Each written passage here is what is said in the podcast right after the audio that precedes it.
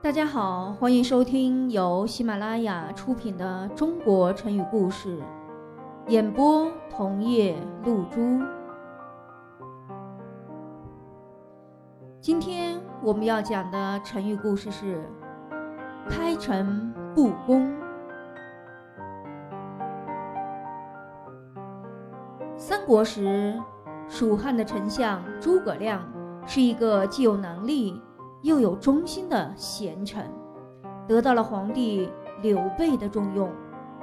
刘备临终前，曾将自己的儿子刘禅托付给他，让他帮助刘禅治理天下。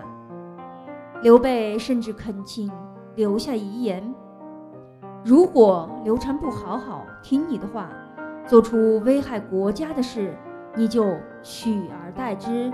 自己做皇帝，诸葛亮非常的感动，表示要好好的效忠少年主子刘禅。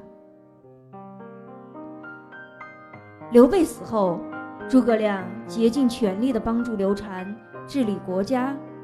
有人劝他自封为王，但他严厉的拒绝了。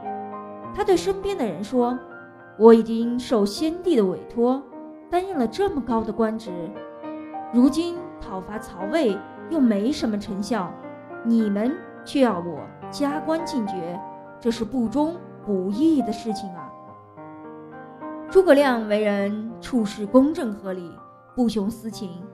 马谡是他非常器重的一位将军，在攻打曹魏时，因为大意轻敌，失守了街亭这个地方。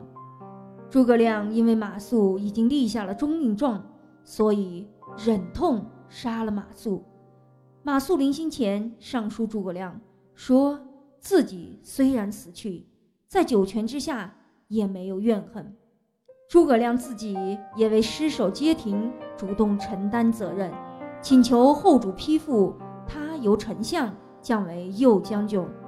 他还特地下令，要下属坦率地批评他的缺点和错误，这在当时是十分罕见的。所以，后人在写史书时，就用“开诚心，不公道”来形容这位贤臣。成语“开诚布公”由“开诚心，不公道”缩略而来，人们常用它来比喻对人态度诚恳、坦白无私。